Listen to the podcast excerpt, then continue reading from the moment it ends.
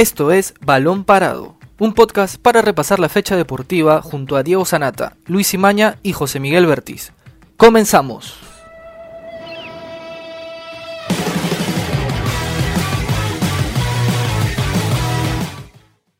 Hola, ¿qué tal amigos? Bienvenidos a una nueva edición de Balón Parado desde casa. Mi nombre es Octavio Romero. Mi nombre es Amir Balta. Mi nombre es Luis Imaña. El día de hoy vamos a hablar sobre las nuevas declaraciones y también audios de algunos integrantes y ex integrantes del Club Alianza Lima sobre cómo eh, se gestionó la campaña de este año 2020, quiénes serían al parecer los responsables de este pésimo desempeño deportivo que ha terminado con el descenso de Alianza Lima a la segunda división, ya que quedó entre los tres últimos puestos. Y también vamos a hablar sobre la final de la fase 2 que se va a disputar el día de mañana entre Sporting Cristal y Ayacucho FC. Estamos aquí con Octavio y con Samir. ¿Cómo están, chicos? Eh, perdón, pero antes les vamos a dejar una pregunta a todos los oyentes, que es la siguiente. Eh, ¿El Fondo Blanquiazul es el responsable de la mala campaña deportiva de Alianza Lima? ¿Cómo están, chicos? Samir, ¿cómo están? ¿Qué tal, Octavio? ¿Qué tal, Luis? ¿Cómo están? Este... Sí, yo creo que justo ayer este, se dieron ciertas declaraciones de, primero, un miembro del Fondo Blanquiazul como fue Fernando Farrá y y por otro lado el, famoso audio de, Daniel Ahmed. Pero me enfoco mucho en lo que menciona el, miembro del Fondo Blanquiazul. Cuando uno pide perdón, es que sientes que es tu gran responsabilidad, ¿no? Y yo creo que sí, el Fondo Blanquiazul ha sido el gran responsable de, de esta nefasta temporada de Alianza Lima. Obvio sabemos que los protagonistas son los futbolistas, pero cuando decides mal en un inicio, creo que todo va a salir mal en lo que venga, ¿no? No hubo, no, no una solución ni siquiera en el transcurso de la, temporada y en sus declaraciones están, ¿no? Pedir perdón a los hinchas este, demuestra que eres la, tienes la culpa y la responsabilidad de todo. Sí, eh, ¿qué tal Samir? ¿Qué tal Luis? Eh, de acuerdo con lo que dice Samir, pero también, o sea, piden disculpas, piden perdón, lo han hecho de mil maneras y de todos los idiomas, pero igual por lo menos el señor Fernando Fara y algunos otros eh, integrantes del Fondo Blanquiazul salen y dicen de que todo lo bueno de que ha pasado en Alianza Lima en los últimos años ha sido por obra y gracia de él o de ellos, ¿no? O sea, incluso Fernando Fara ha dicho que es responsable de la llegada de Pizarro, de Farfán, de los campeonatos del 2003, del 2004, de la llegada de Pinto del 97, o sea, increíble, hace más de 25 años me parece, eh, y, todo lo bueno. Y lo que se olvida, creo yo, es que él también fue parte de la debacle de, Alianza Lima. Él fue eh, socio de Alianza Lima en los últimos años y que llevó a que el club íntimo sea eh, declarado en quiebra, intervenido por la SUNAT y ahora manejado por administradores temporales, ¿no? Entonces, ahí se olvidan y, otra vez vuelve más o menos a, presentar que, que, esta gente que está manejando Alianza le gana el ego, ¿no? Le gana, o por lo menos quiere reconocimiento popular de la gente y ahora lo único que tienen es el repudio porque mandaron Alianza a la baja. Eh, van a quedar en la historia, o sea, todo lo bueno que por ahí el señor Fara y los otros integrantes del, del Fondo Blanquiazul pudieron haber hecho, simplemente van a quedar en el olvido porque la gente no va a olvidar que ellos fueron responsables del descenso, de que Alianza Lima en el año 2020 se fue a jugar la segunda división bajo su administración.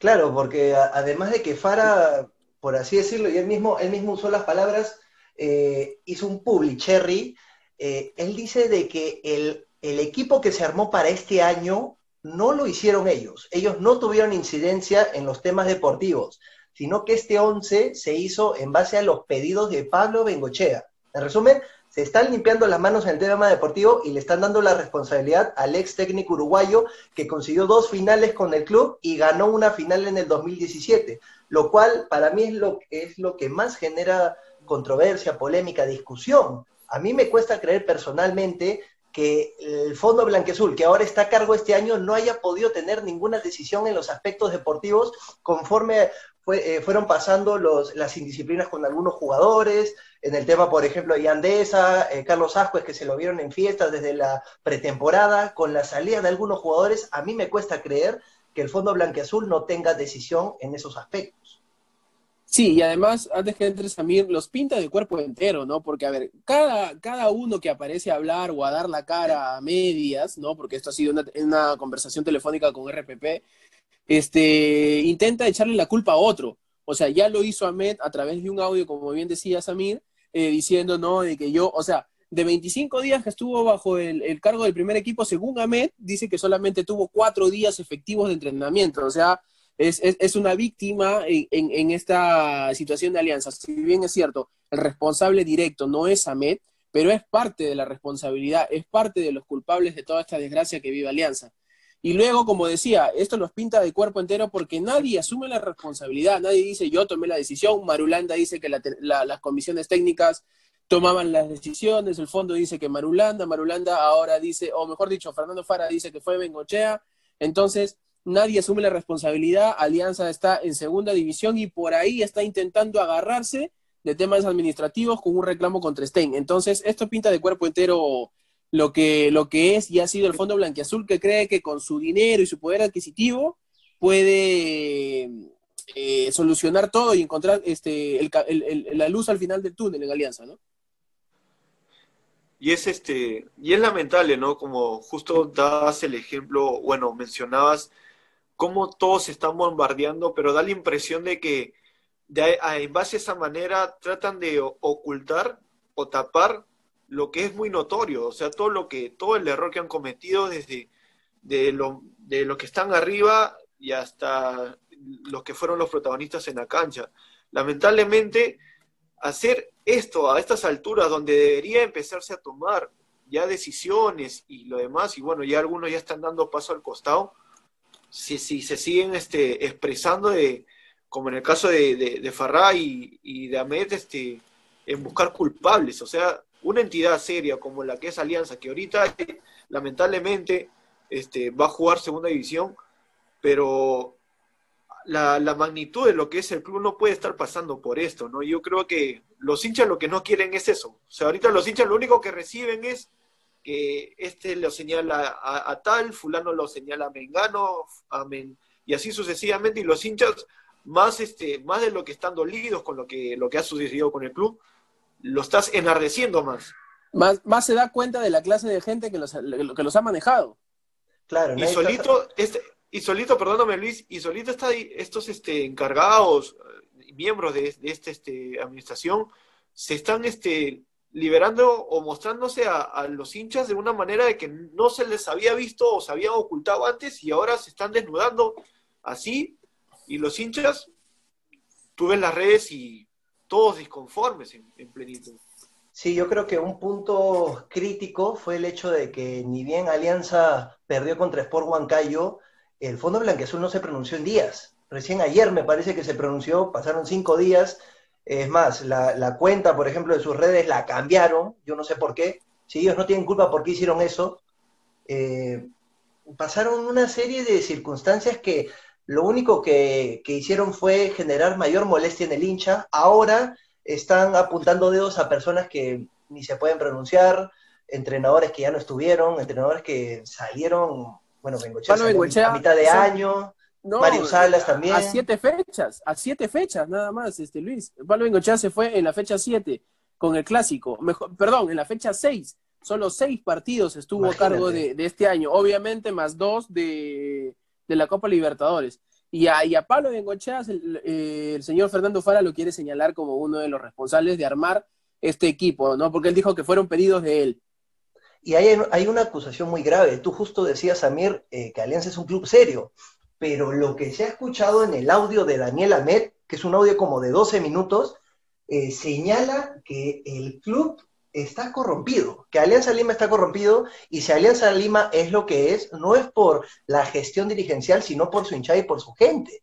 Y él mismo ha dicho que en todo el año ha tenido que limpiar el club por el aspecto, por ejemplo, de las contrataciones, que no se hicieron buenas contrataciones, en el tema del tiempo, en el tema de los pagos. Con los, los topes salariales, que los topes salariales de segunda línea que están ganando mucho, demasiado dinero en Alianza, sí. Exacto, y que no analizaban bien la clase de jugadores que llegaban, que algunos tenían, bueno, ya se sabía, por ejemplo, algunos venían de varias lesiones, otros eh, buscaban jugadores que, que, no que no hagan grupos, porque eso también genera división en el equipo. Entonces, todo eso dice Ahmed que lo fue arreglando en el transcurso del año Y también reforzó lo que dijo Fara de que este 11, este equipo, no lo armó esta dirigencia, sino lo armó la dirigencia anterior y el entrenador Pablo Bengochea.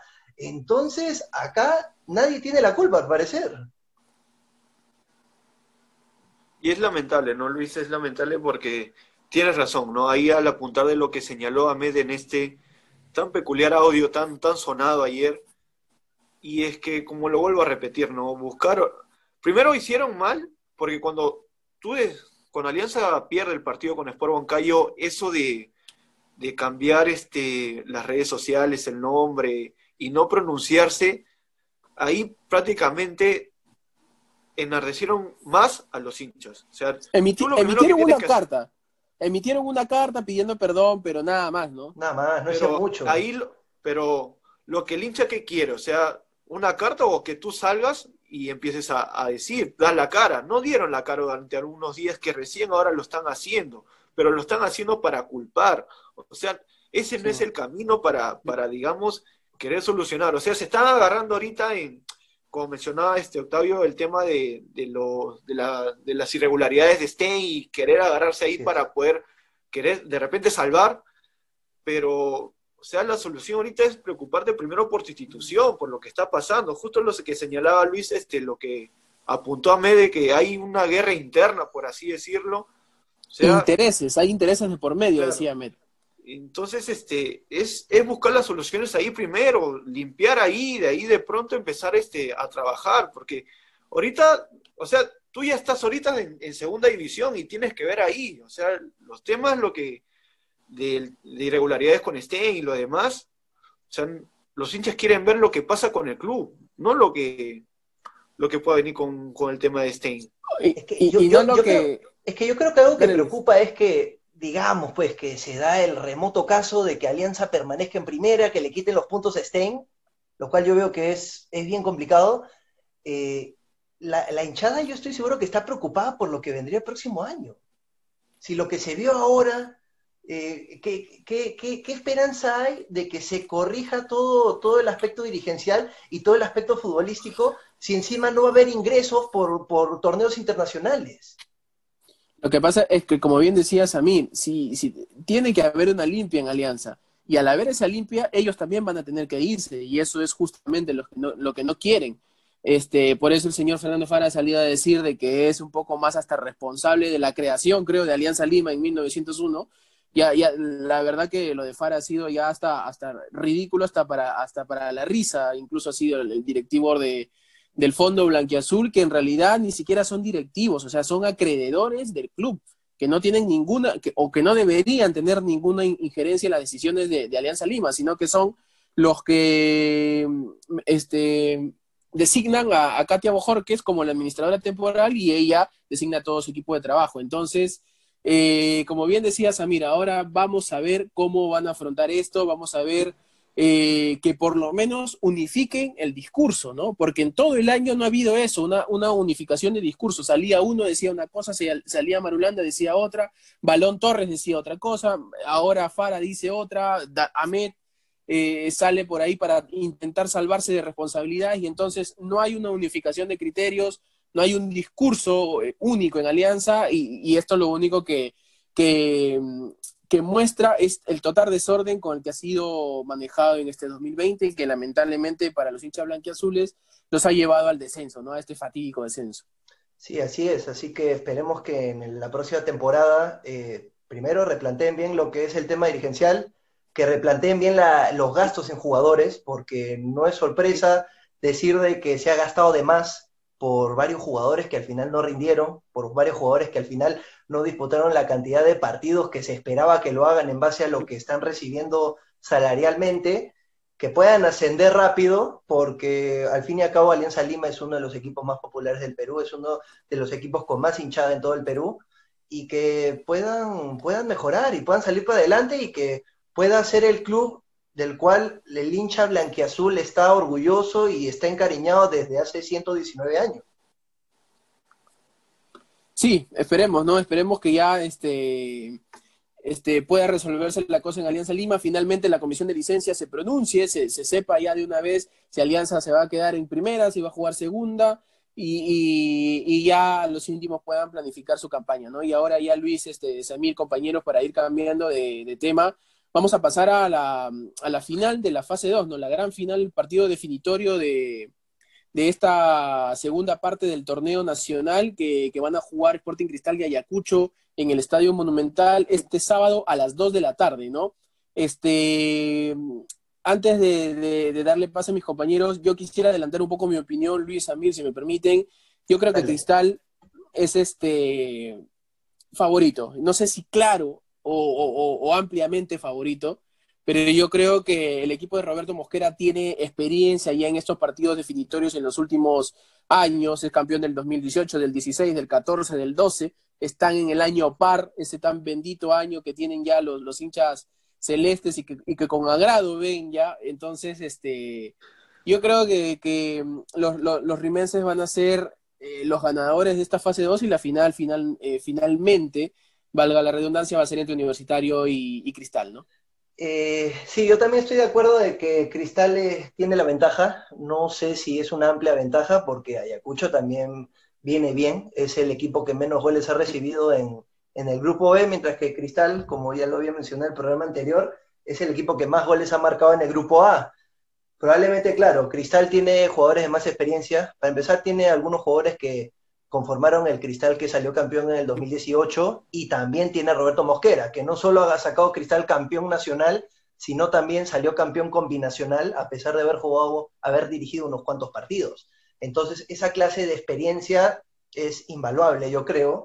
Pero por otro lado tienes Ayacucho FC, que no hay que darlo por perdido. Es un equipo que ha demostrado que, para empezar, ha quedado primero en su grupo. Entonces, está haciendo los méritos para poder pelear por un cupo en la, en la final de la Liga 1, pero en el tema de historial, eh, Cristal en el llano, porque estos encuentros desde, desde hace varios meses se han jugado en Lima, Cristal ha tenido la ventaja. Cristal ha ganado todos los encuentros del llano que se han disputado desde los últimos, me parece, 10 años, desde que tengo, desde que tengo conocimiento de, de ese historial. Entonces, en lo que respecta a esa clase de encuentros, Cristal tiene la ventaja. Así es, Luis, yo también este, veo a amplio candidato a Cristal y más por porque tiene un técnico que es como que eh, dirigir el Cristal es su, su, logro, ¿no? Siempre logra, siempre, siempre va a lograr algo, ¿no? Y Mosquera, Mosquera creo que, que va en busca de, de eso lo que mencionaba, ¿no? Esta, esto de los años pares de que Cristal lo tienen como, como campeón, pero no hay que, no hay que descartar a un Ayacucho que durante, durante el torneo, durante la fase 2 sobre todo, ha tenido un crecimiento en lo deportivo. Quizás Cristal tenga mayores este, reemplazos, relevos, pero Ayacucho no hay, no hay que descartarlo, ¿no? Y además hay que aclarar de que en el hipotético caso de que Ayacucho, para que los hinchas sepan, si Ayacucho gana Cristal, Ayacucho va a tener que jugar nuevamente con Sporting Cristal dos partidos más, ¿no? Entonces, Cristal tiene parte por ahí también por una ventaja, ¿no? Ganando este partido ya solo se preocuparía por, por Universitario en la gran final. Claro, o sea, en, total, como bien dice Samir, serían tres partidos si es que Ayacucho, Ayacucho logra ganar, claro, porque tendría que. Le ganaría la, final de la fase 2 a, a Sporting Cristal y por ende jugaría las semifinales, ¿no? y, eso es algo que, seguramente entiendas si este quieren evitar. Y, mientras tanto, Universitario espera en balcón, tranquilo, eh, entrenándose y, descansando durante estas dos semanitas mientras espera rival, ¿no, Luis? Claro, es imposible hablar eh, de estos partidos sin no mencionar Universitario, ya que depende mucho del resultado que se consiga mañana para ver cómo puede llegar el rival que enfrentaría al conjunto Crema en la final de la Liga 1. Si Cristal gana su, final el día de mañana, de frente ya va a disputar los dos encuentros contra Universitario.